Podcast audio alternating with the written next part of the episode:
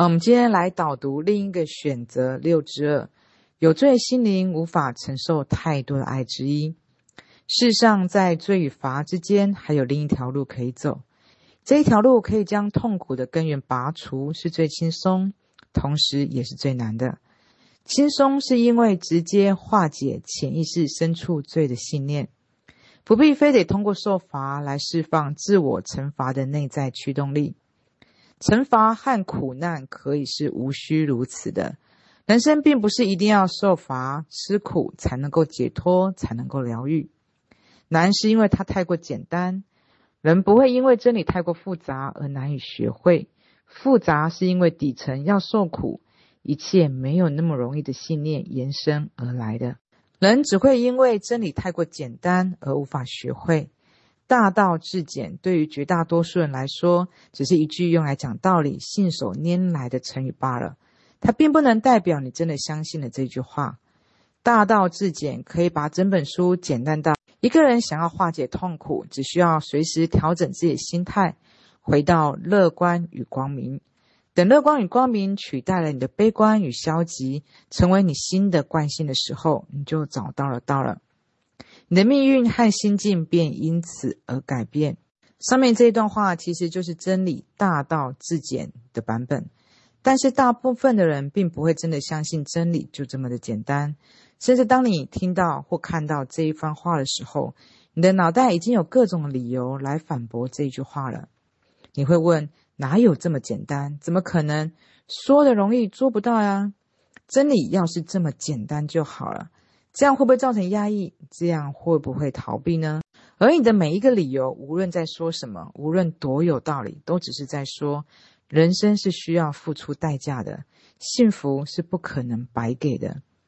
所以这也就是为什么大道虽然之简，但是你没有办法承受那么简单的东西。如果你觉得自己罪业深重，因着底层的信念，你甚至无法相信任何生活中简单的方法。比如你生了重病，有两个医生其实都可以治好你的病，一个是用轻柔的方法，他只要开一点简单的药物，叮嘱你注意饮食、休息就可以痊愈；而另一个，他需要你付出很多的金钱。同时，你的药方除了很苦涩无比之外，还可能要辅助一些非常复杂又痛苦的方法或仪器来搭配治疗。而大部分的人会认为第二种才是有效的，实打实扎的复杂与痛苦更能够符合你底层罪与罚的信念。甚至第一种即使对你有用，你也会因着不确信、恐惧或担忧而投射出各种不合理的证据。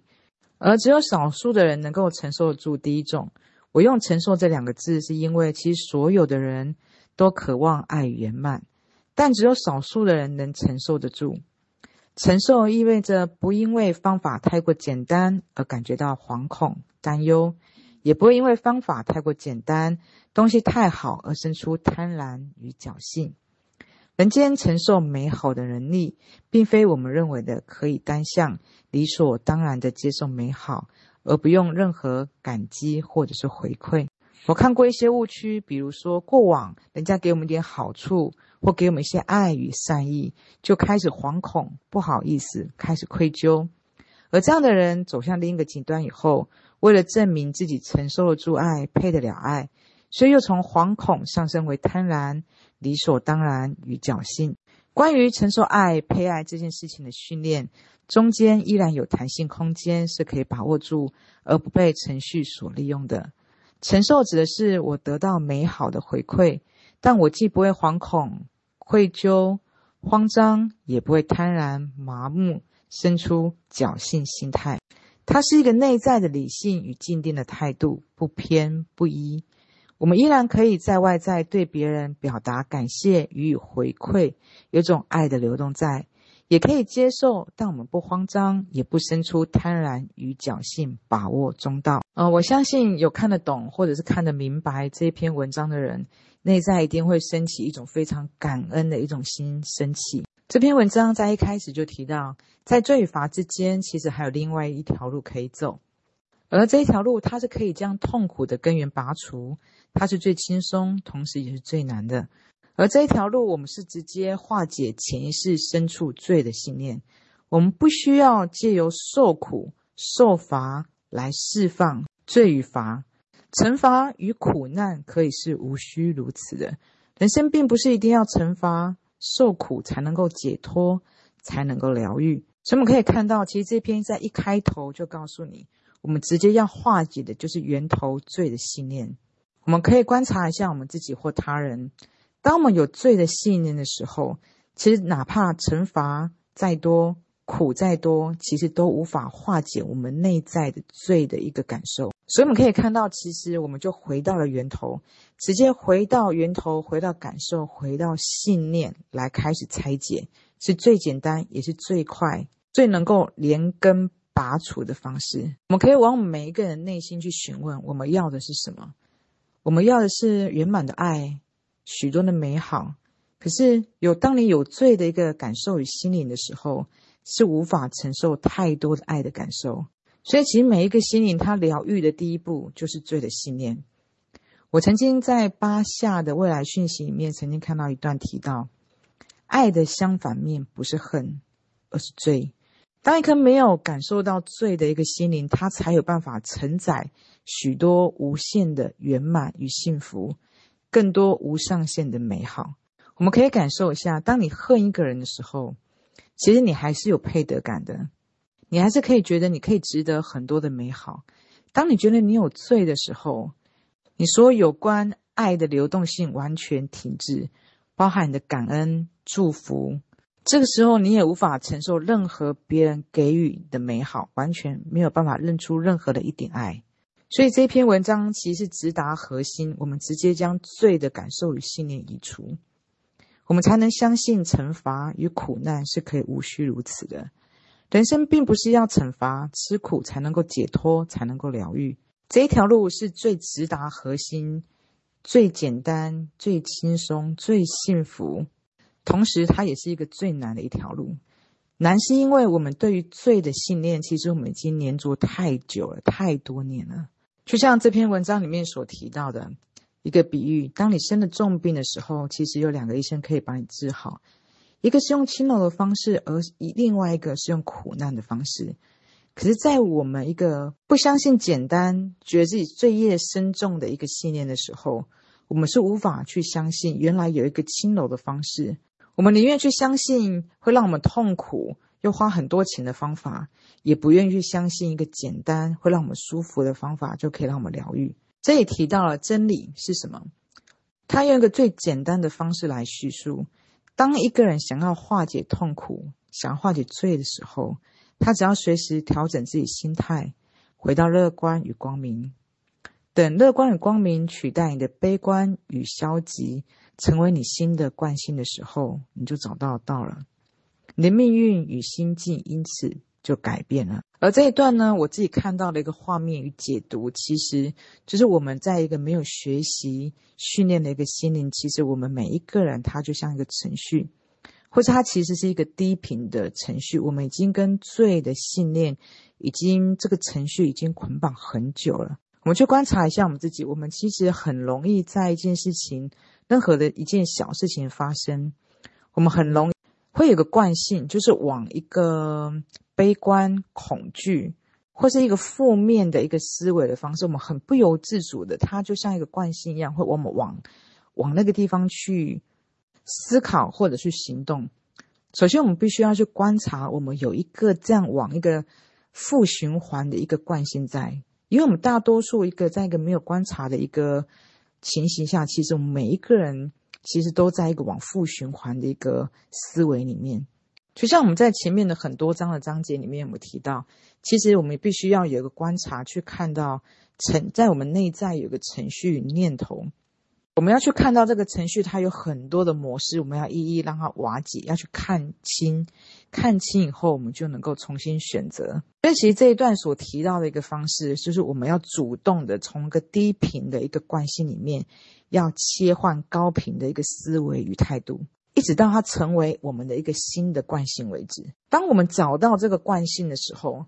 跟它合的时候，其实我们就找到了道了。这时候，我们的命运与心境它就会因此而改变。也就是，我们可以从一个原本低频的一个版本的你，我们要一步一步的主动有意识的去切换，变成高阶版本、高频的你的版本。也是，我们要开始从一个负循环，慢慢开始导向一个正循环的一个显化与行动。所以，我们不要小看这几句话。其实，它首先第一步，我们就必须要看到这个惯性，而你必须要看到的时候，首先就必须要有一个训练与觉察。去看到哦，原来有没有这样的一个程序惯性在，在慢慢的不断的训练我们反省的力道，可以往内去观察我们自己的一个起心动念与念头。当你没有去观察到的时候呢，其实我们很容易就被我们第一个念头就被拉了跑了。呃，做一个比较简单的一个比喻来说，当我假设我今天观察到，诶，我今天有一个念头升起，我明明看到哦，家里面乡里面小孩子很开心的在一起。可以，可是你就看到自己假设呢，心里念头有个念头突然跑出来，哦，我希望小孩可以赶快长大独立，然后离开家里。可是呢，其实你内在呢，其实真实的想法是你很珍惜跟你小孩相处的每一分每一秒。你不要小看一个这样的一个觉察跟念头，因为其实呢，我们这样你会观察到，当我们每一个念头，它第一个升起的一个念头。你有个觉察的时候，你会发现，很多时候它冒出来的第一个念头，它可能它并不是你真实你的念，你的一个感受，或者是你的想法。就是我们有一个程序跟惯性，我们很容易一件事情发生的时候，我们就会开始去担忧未来发生的事情，或者是又不断的将以前过去的一些错误纠结放在心里面。所以里面这边所说到的，其实我们要不断的去观察，我们第一个开始。这个程序，它念头升起来的时候，你去看到它，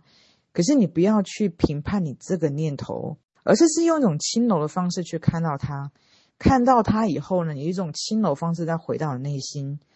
也就是说，我们要开始去做回你是你内心所有念头跟所有的一个决策的一个主人。你会观察到许多念头一开始发出来的这个冒出来这个感受或念头。其实它可能只是一个惯性，可能会拉向一个黑暗的、扭曲的，或是它其实不是你真实的一个想法的一个感受的一个念头。可是你只要轻柔的看到它，哦，我知道是这个样子，好，你就让它退下。当它退下以后，你再往你的内心去去感受，就像我刚刚比喻的这样。你会感受到哦，其实我内心是很珍惜跟小孩相处的每一刻，或是你看到拉去过去或未来的一个念头，让你移除不在这个当下的时候，你开始担忧、开始恐惧的时候，你去看到它，只有此刻才是真实的，此刻你就可以迈向光明，此刻你就可以做出一个最清晰的一个决策，往你所选的目标，哪怕是平安，哪怕是快乐。你可以往你想要的方向去迈进，你就不会陷入一个这样的一个漩涡里面。为什么观察这样的念头很重要？因为我们都可以知道有一句话叫做“信念形成实相”，或者说你会看到，当我们每一件事情，可能像我们刚刚说的很多的一些事情，它可能一点点小念头，它并不会影响你的一个行动。可是我们所训练的是，因为很多的时候，我们许多的一个想法。它会让我们，当我们黏着这样的一个一个感受跟信念的时候，当我们啊，假设我们已经黏着恐惧过去或未来的时候，我们心就开始慌了。而你看到吗？当你慌的时候，你的你的所有的感受、你的行动、你的言语、你的表达，它就往一个行动跟结果是往一个负循环的地方去迈进了。而我们是从一些小小的一些念头。